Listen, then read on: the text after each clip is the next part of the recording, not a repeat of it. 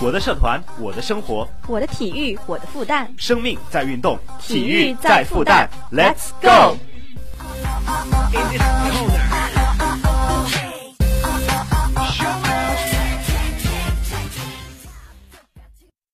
下面请听《体育在复旦》。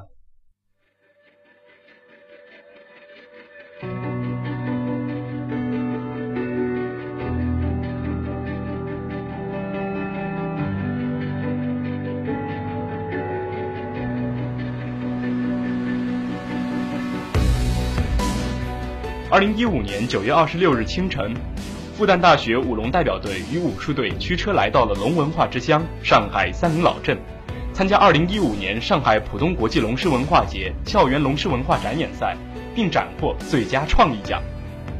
这次国际龙狮文化节赛事是由龙狮之乡上海市三林镇政府举行，由浦东新区人民政府主办，浦东新区区委宣传部。浦东新区文广局承办，浦东新区文化艺术指导中心、浦东新区群众文化艺术馆等协办，国家体育总局社会体育管理中心王玉龙副主任，上海市体育局赵光胜副局长，三林镇人大主任，上海市龙狮协会陆大杰会长等领导出席了本次活动的开幕式。该龙狮文化节汇集了大、中、小的诸多优秀龙狮队伍参与汇演与竞赛，在激烈的比赛中。我校龙狮队、武术队的表演节目独树一帜，将南刀、剑术、太极、对练等多项武术竞赛表演融入传统舞龙运动，极富故事性、表演性、难度性的演艺盛宴，获得了评委和在场观众的一致好评。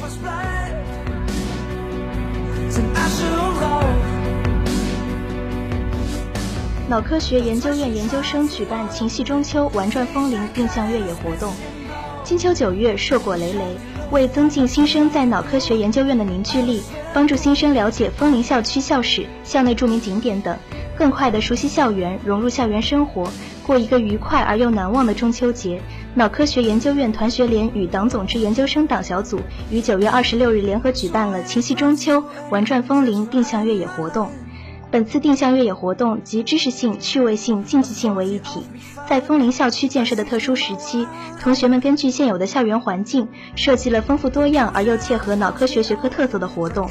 在实验动物纪念碑、医科图书馆、明道楼、体育馆等地点设置八项比赛关卡。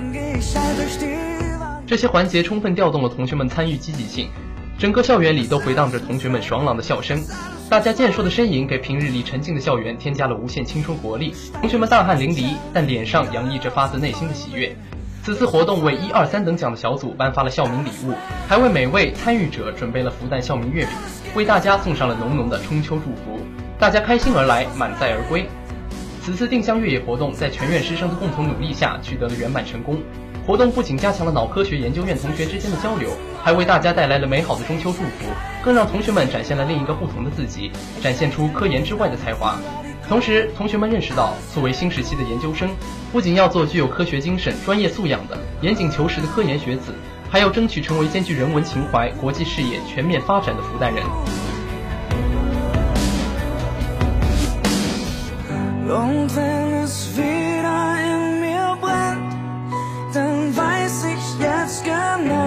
Dass man Feuer mit Feuer beschwert. Alles geht in Flammen auf. Alles, was bleibt, sind Asche und Rauch. Doch zwischen schwarzen Wolken sehe ich ein kleines bisschen. 深入报道赛事详情，全面搜索场边花絮。这里是赛场纵横。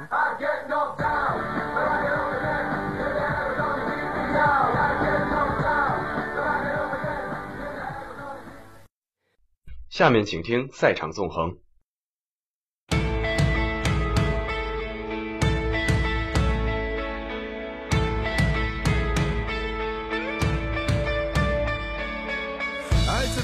宁泽涛会热到什么时候？提一个问题。谁是当今中国体坛最炙手可热的男运动员？答案肯定是宁泽涛，至少是最热门候选之一。自从在今年的喀山游泳世锦赛上夺得男子100米自由泳金牌以来，宁泽涛便成为中国体育界最惹眼的景象。从9月29日晚的2015国际泳联游泳世界杯北京站现场观众的反应来看，宁泽涛热依然未见丝毫消退的迹象。三零水立方，三种心情。三年，从全运会冠军到亚运会冠军，再到世界冠军。宁泽涛每年的战绩都更上一层楼，而国际泳联世界杯系列赛北京站也是见证他角色转换的最佳舞台。二零一三年短池世界杯北京站，带感冒出征的宁泽涛第一次参加，只比了男女四乘五十米自由泳、四乘五十米混合泳接力两项比赛，都获得亚军。男女四乘五十米自由泳接力，他担任第一棒。前五十米游出二十一秒三五，在各队第一棒中列第二，仅次于夺得五十米自由泳单项亚军的美国运动员埃尔文。他这一成绩创个人最好水平，而且刷新了短池五十米自由泳全国纪录，此水平排当年世界第十九。第一次的时候还比较年少轻狂，心气还比较浮躁。我记得当时的造型也比较个性，头发烫了一下，感觉还蛮好玩的。虽然在全运会上崭露头角，但第一次置身聚光灯前的宁泽涛还是有些无所适从。他只能祭出自己惯用的卖萌招数，还没有成名的感觉。面对这么多媒体，有些不好意思。希望大家更多关注我的比赛，平时还是把我当普通孩子吧。二零一四年世界杯北京站，宁泽涛已是亚运会冠军在握，而在场外，小鲜肉、国民偶像等巨大荣誉和鲜花也开始扑面而来。男女四乘五十米混合泳接力，宁泽涛和徐嘉余、索冉、陆莹一起参赛。他最后一棒奋力追赶，后来居上，最先到达终点。随后的男子五十米自由泳，他又再次斩获铜牌。和第一年相比，这次感觉不一样了，心境不一样。因为从去年亚运会开始，受到更多人的关注。由于比赛任务不重，我的感觉就是来放轻松，对待比赛的态度也比较简单。宁泽涛回忆。等待2015年再次光顾水立方，以世界冠军身份亮相的宁泽涛不仅接力全免了，就连主项50米自由泳也高挂免战牌。这次他游得更加放松，顺利的以24秒09夺得铜牌。出战的还是副项蝶泳，要不是蝶泳比赛在前，他甚至会考虑测试蛙泳水平。第三次到水立方，心情更明亮，因为刚刚不久结束的世锦赛，我站上了冠军领奖台。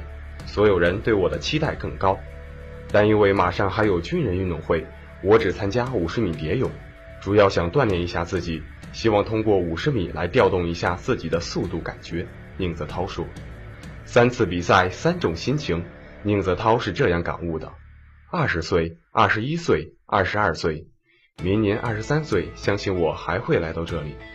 然后对待一个社会的事的看法和理解不一样。自己也从一个大男孩逐渐转变成一个男人，肩上的职责也会不一样，但不改变的是自己对游泳的爱。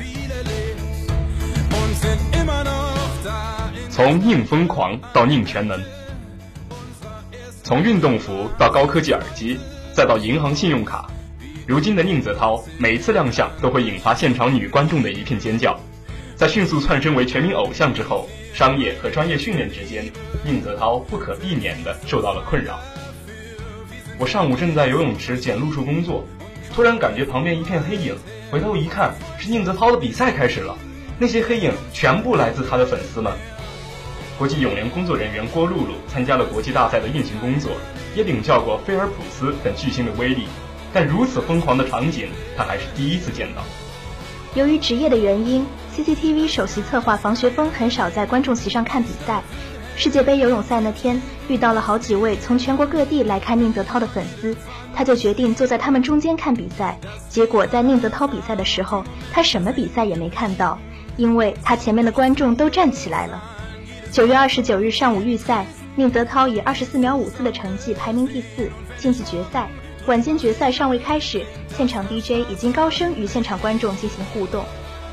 你们中是不是有很多人就是为了这一场决赛而来的？DJ 话音未落，就有大批观众附和道：“是。”排在第六道的宁泽涛对这种场景已经熟视无睹，他气定神闲地等待着比赛的开始。五十米蝶泳发令枪响，短短不到半分钟的旅程，始终在尖叫和高分贝中进行。他的出发反应速度在八名决赛选手中是最快的，二十四秒零九的成绩也确保获得第三。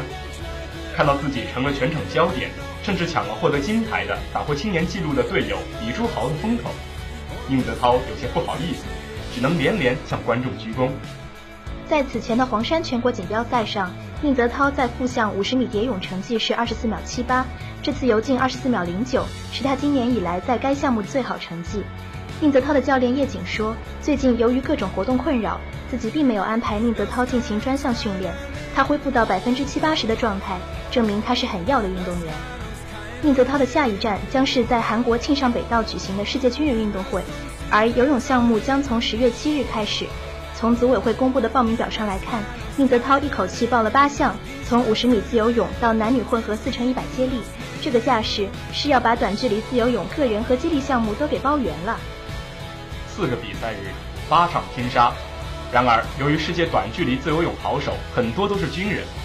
因此，在主项五十米和一百米自由泳的争夺上将会分外激烈。宁泽涛的目标还是要在个人单项上争取最好成绩，并力争和队友获得接力的金牌，为中国军人争光。军人运动会毕竟四年一次，国家比较重视，希望对自己有自信。因为项目比较多，而且赛制日程仅有四天，我希望能全方位锻炼自己。宁泽涛说。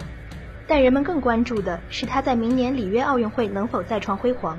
宁泽涛表示，自己正在进入备战的节奏。军人运动会之后就要进入冬训了，这是一年当中最重要的时段。我的身体素质不好，所以冬训最重要的就是提升身体素质，做好储备，为明年的赛季打下坚实的基础。有一个细节可以证明他对奥运会的重视。被问及离里约奥运会开幕还有多少天的时候，宁泽涛快速地给出了一个清晰的数字，还有三百二十八天。最后五米，最艰难的人生之旅。在世界杯北京站前，中国游泳队赞助商特意安排了一个冠军交车仪式环节，现场大屏幕再度播放了宁泽涛在喀山创造奇迹和历史的经典镜头。宁泽涛身边的主管教练叶瑾凑到他耳边低声说了几句。叶教练刚才给我说，就是这五米啊。宁泽涛事后回忆。其实这五米的距离也是宁泽涛艰难旅程的浓缩。作为容易受伤的男人，宁泽涛在世锦赛100米自由泳决赛前就有点胃不舒服。他只是和叶瑾轻描淡写说了一句：“理解他的叶教练没有说太多的话，只是从技术角度引导他。你在预赛中的前程和半决赛中的最后道边技术非常漂亮。如果决赛中你把这两点都做到的话，你就成功了。”决赛前五十米，宁泽涛基本保持了预赛的水准。澳大利亚选手非常快，宁泽涛在七十五米过后还处于微弱的劣势，但在随后二十五米慢慢追了上去。最后十米，宁泽涛一鼓作气，根本就没有换气，一口气憋到终点，而且手掌的角度和力度非常到位，狠狠的出臂，比澳大利亚对手快了零点零六秒。教练说我胜在细节，我想确实如此。叶练总是在平时训练中要求我在最后冲刺阶段憋气。我因为身体不好，经常憋不住。即使这样，他也照样提醒我、锻炼我。我今天最后的倒边技术非常完美，就是平时训练的结果。在颁奖仪式上，前奥运冠军、世锦赛冠军波波夫亲自为宁泽涛戴上金牌。宁泽涛至今比较后悔自己没有机会告诉偶像：“我是你的粉丝，我从小就在学习你自由泳技术。”创造了历史的宁泽涛在兴奋剂签到、泳池放松、颁奖仪式、接受兴奋剂检查、新闻发布会、按摩放松等一系列活动后，回到运动村吃饭。到房间休息时已经半夜，隐忍了大半天的胃痛终于发作了，上吐下泻了好几次。八月七日一早起来参加第一项五十米自由泳预赛，排在第十四位进入半决赛。只是毕竟五十米是他的副项，又是在百米自由泳夺冠后，身体不适。即使他游出了仅比最好成绩慢零点三秒的成绩，位居第十五名，无缘决赛。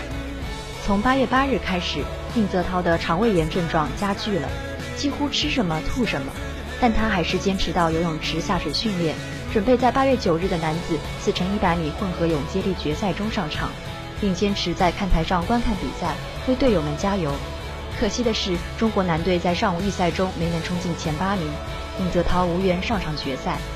事实情况是，即使预赛中宁泽涛出战，也很难扭转局面。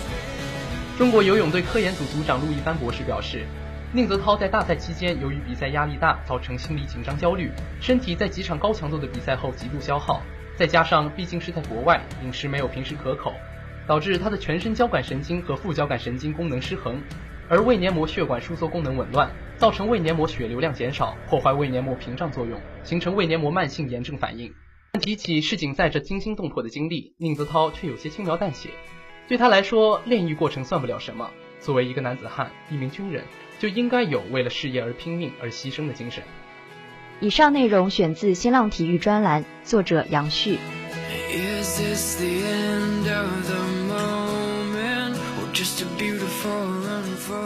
以上节目由陆一凡、石嘉玲、杨自强、张秋实、傅月为您播音，李瑞南为您编辑。感谢您的收听，我们下周再会。